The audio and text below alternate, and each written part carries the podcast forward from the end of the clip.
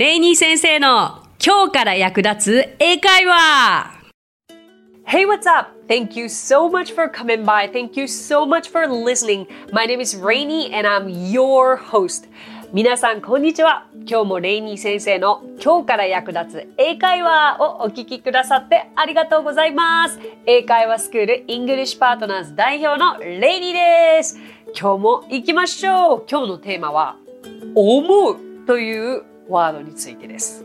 こうね自分の意見を述べる時とか自分が思うことについて一言さらっと言えたらかっこいいんですけども、まあ、日本語で「思う」と一言で言っても例えば相手のことを思うとか思いにふけるとか〇〇と思ったという推測などいろいろ使い方がありますよね。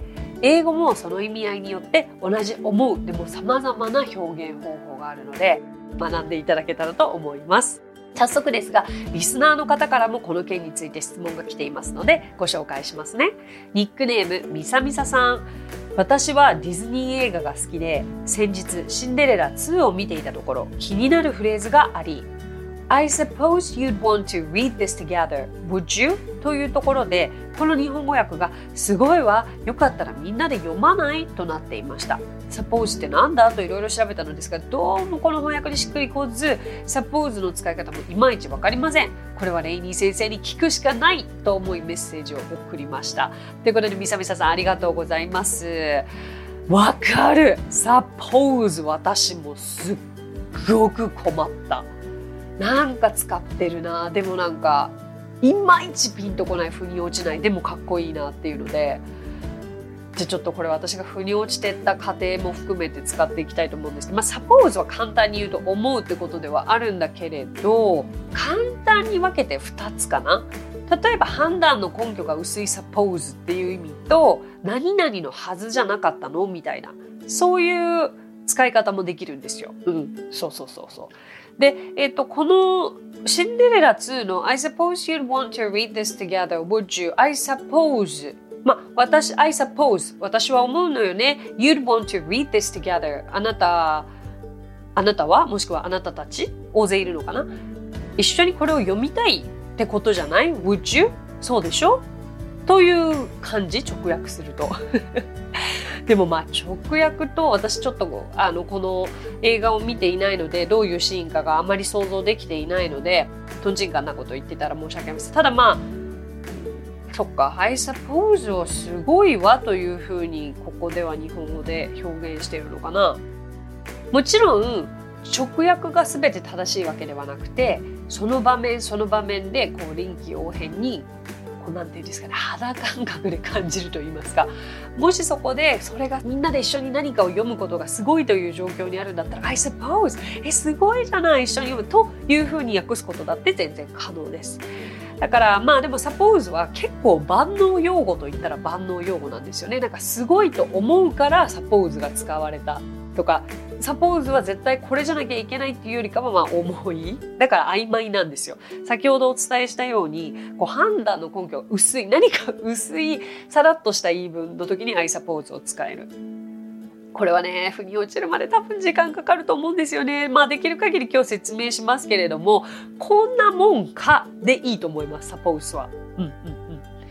で、なんか例えば suppose で調べると思うが出てくるわけですよ。例えば I suppose so という例文はよく出てきます。そしてよく言います。I suppose so ってうん、私もそう思うよ。私そう思うよって意味なんですよ。で、I suppose so を想像すると、えー、同じぐらいなんか似たようなニュアンスで考えられるのが I think so になってくるんですよね。うん。I think so というのも、まあ私そう思います。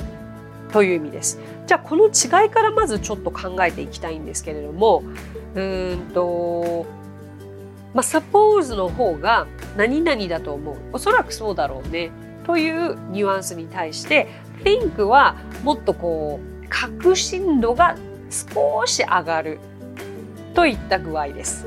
あパーセンテージで言うならば まあ、think の信頼度、確信度の方が60%以上みたいな感じ。suppose は3、40%ちょっと低め。ですね。ここまで大丈夫でしょうか。よくまあ、あの、何々ってあの問いかけられることに対して、あ、そう思うよ、I think so Yeah, I suppose so. うん。私の肌感覚で言うなら suppose の方が弱めです。はい。いいでしょうか。あともう一つ suppose で覚えていていただきたい言い方が I was supposed to go there, but I decided not to. ちょっとややこしいフレーズにしちゃったな。I was supposed to go there, but I decided not to. 私はそこに行くはずだったが、やはり行かないことにした。何々なはずだったが、というふうにも suppose が使える。ただその場合は be supposed to 何々というまた違う使い方だよ。だからこの2つがあるからややこしい。I suppose so の時はそう思う。だけど be supposed to 何々だったら何々するはずだった。これは全く別の、うん、訳し方になるので違うものだと覚えていただければいいんですけど、um, この2つが使い分けられてこの2つの意味が少しずつ分かってきて使えるようになってくるとようやく腑に落ちるっていう感じです。すいませんなんかちょっといい加減な説明な感じになっちゃったんですけどまあでもこういうもんです。OK? じゃあ今日は他に「思う」という動詞の他のニュアンスあ他の表現方法をご紹介していきますね。じゃあまずはせっかくなので今日のテーマの suppose からですね。suppose というのは確信はないが、まあ、一応根拠はあってそう思うという意味です。じゃあ次 think というのは一般的に皆さんが知っている思うというニュアンスで確信度はまあ50%以上。つまり、まあ、そこそこ確信度は高い。次 believe ね。believe まあ I believe so 私はそう思うよ。でもどちらかというと信じているよというニュアンスが強くなってきます。それから Yeah I feel like that. I feel so feel という言葉を使うとこれは結構曖昧かな。まあなんかそんな感じだよね。感じというニュアンスが含まれてきます。そして次、I guess so。これもなんか耳にしたことありませんか？これもなかなか腑に落ちないかもしれない。I guess so。まあそう思えちゃうよね。だけど、これはね、I guess so ってすっごい適当な感じがするかもしれない。そうゲスできる。つまりそう考えることもできる。根拠ないんですよ、これおそらく。うん、個人的な意見でしかない。だから全然そのサポーズよりも下かな。あとは、うん、consider という言い方があります。consider。これは熟慮するという言い方で、うんと比較的強い思うという意味ですね。で、また今度 assume という単語が出てくるんですけど、これはなかなか聞いたことないかな。I assume so. あ think よりも全然弱いんだけれど、うん、はっきりした根拠はないんだけどこうだと思う。I would assume so. I suppose so. 私の中では suppose と assume は結構近い位置にあるんじゃないかなと思います。大丈夫ですか？皆さんここまでついてこれてますか ?So far so good? なんかその suppose ってそもそも曖昧というかこうなかなか馴染みにくい単語な上に今 suppose に似た思うという意味を持つ単語をドバーって言っているので今日のこの回はなかなかちょっと身につきにくいかもしれないんですけど、まあ、そういう時はノート見てください。聞きながら目で見て単語をねノートに全部今日言っていることがあの文字起こしされてますのでそうするとこう2回目3回目こうお聞きいただいた時にようやくなんとなく何かこの中の単語が腑に落ち始めるかなといったところですね。はい。だからまあもう一度繰り返しますけど I suppose so, I assume so うん。suppose の方がちょっと上 assume が少し下でも同じような位置にあるという感じですね。さあ最後に imagine という単語をご紹介したいんですけれども I can imagine that imagine をイメージのちょっと似た形？そうそうそうイメージが名詞ならば想像という名詞ならば imagine は想像するという動詞になりますね。Uh, yeah, I, I can imagine that. つまり、まあ、それは想像できるよ。そう思えるよ。うん、自分であの、まあ、確信はありますよね。そういうふうに思える根拠があるということで imagine という言葉も使うことができます。すごくないですか？もしかすると私は英語が話せなかった時はなんか思うと言いたい時は I think しか think しか使ってなかったと思う。だけど時と場合によったりとかその思いの強さによってこれだけ違う表現があるということを皆さんにも今日知っていただけたら嬉しいなと思います中には知っている単語もあったかもしれませんが今日で比較的その使い方の違いも分かったんじゃないかな。でこのように初めて聞く単語もしくは全然ご自身に馴染みのない単語を聞いた時というのは自分で例文を作ってみるのが一番身につきます。ああちょっと待ってアスームって初めて聞いたな。じゃあちょっとアスームの例文を辞書を引きながらインターネットでも調べながら自分に使えそうなフレーズとして作ってみよう。そういうやり方を私もイングリッシュパートナーズ英会話スクールでも教えています単語は単語の勉強のため単語のテストのため英検のため TOEIC だけのためではありませんその単語を覚えて自分のものにして英会話で発揮できてこそアウトプットができてこそ自分のものになるのでそういう使い方を私たちはお勧めしているのでまず試してみてくださいね。でやっぱり作った後でそれをチェックしてくれる人が必要。それはやっぱりプロの手を借りる必要があるので皆さんがもし今英会話スクールどこかに通われてたらそこの先生にチェックしてもらうのもありですし我々無料体験です。いつでもやってますので、え、そういったお悩みもぜひ、えー、持ってきてください。はいありがとうございます。ということで本日は、えー、みさみささんからの、えー、リクエストによって suppose から広がるいろんな思うについて皆さんにお伝えしました。Thank you for listening. 今日お話ししたフレーズや単語はノートというサービスの方で文字起こしをしております。ノートへのリンクは番組詳細欄に記載していますので、こちらもぜひお役立てくださいね。さて、今回も番組へのコメントもいただいているのでご紹介できればと思います。ニックネーム、シュマさん。レイニー先生、こんにちは。こんにちは。私は5歳と3歳の子供に英語を話せるようになってほしくて、おうち英語に取り組んでいます。親が英語で語りかけることは大事なきっかけになると信じて1日に何度かは簡単なフレーズで語りかけるようにしています。たまたまインスタグラムでレイニー先生のポッドキャストを知り初めて聞いた時にビビビときました。わかりやすい説明と聞き取りやすい声でいつも楽しく拝聴させてもらっています。そしてノートというのも初めて見ました。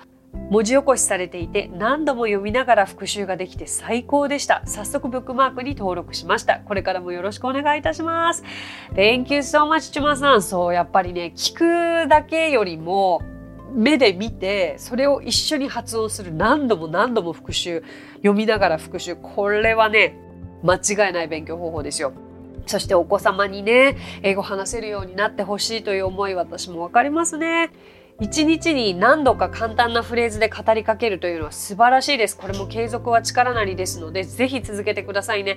今でこそもうありとあらゆるコンテンツが溢れてます。まあ、YouTube にお世話になるのもよし、えー、まあ、レイ先生のポッドキャストも別にこれ大人の方向けということでもなく、その、意外と家族で、ご家族で聞いてくださってるというご家族いらして よくそういうお話は聞くので、あの、フォニックスの会だったりとか、こう、お子さんと一緒にできる会もたくさんありますので、ぜひ参考にしてみてください。ちまさんありがとうございました。この番組ではご意見、ご感想、リクエストなどお待ちしています。番組詳細欄にあるリンク、もしくは Apple Podcast でお聞きの方はレビューを書いていただければ番組内で紹介していきますのでお気軽にご投稿ください。それでは最後に今日のあれこれイングリッシュ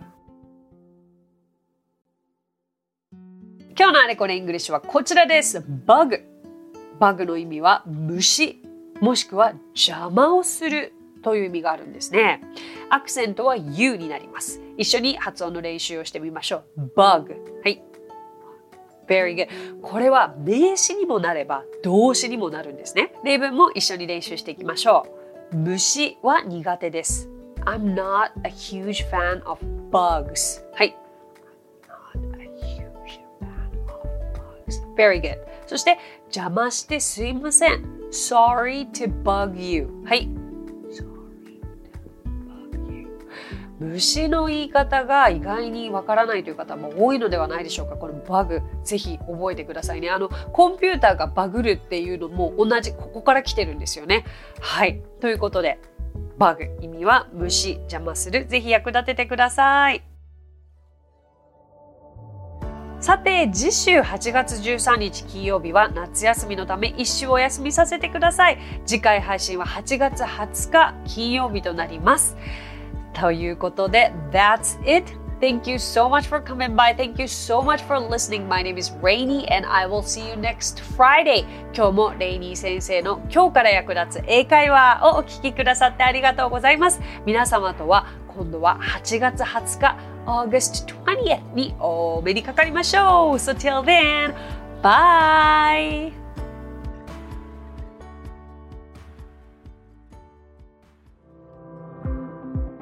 さあ、ここでレイニー先生の活動を紹介させてください。まずはレイニー先生が主催する英会話スクールイングリッシュパートナーズでは私たちと楽しく英語を身につけたいという方を大募集。マンツーマン、グループ、キッズ、すべてオンラインレッスンでもやっています。詳しくはイングリッシュパートナーズで検索してみてくださいね。その他1分で見る英語辞書動画あれこれイングリッシュや毎週水曜日22時より YouTube ライブにて生英会話レッスンなども行っています。ぜひそちらの方もチェックしてみてください。